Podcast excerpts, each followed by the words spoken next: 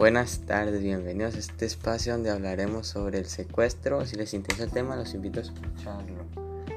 El secuestro es un delito que consiste en privar de la libertad de forma ilícita a una persona o un grupo de personas, normalmente durante un tiempo determinado con objetivo de un rescate o el cumplimiento de otras exigencias en el perjuicio de los secuestradores o de terceros. Muchas veces la libertad es vendida a cambio de otras situaciones, lo cual es conocido como secuestro extorsivo. El secuestro de pauta la comisión de otros delitos como el tráfico de menores y trata de personas.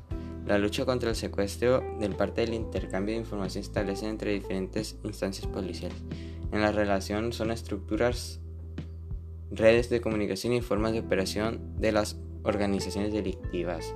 Así que como vayan surgiendo coordinándose con respecto a las investigaciones llevándose a cabo por distintas instituciones.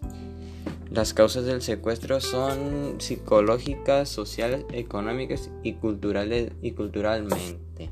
La conclusión debería ser que tengan cuidado y que no se confíen de las personas.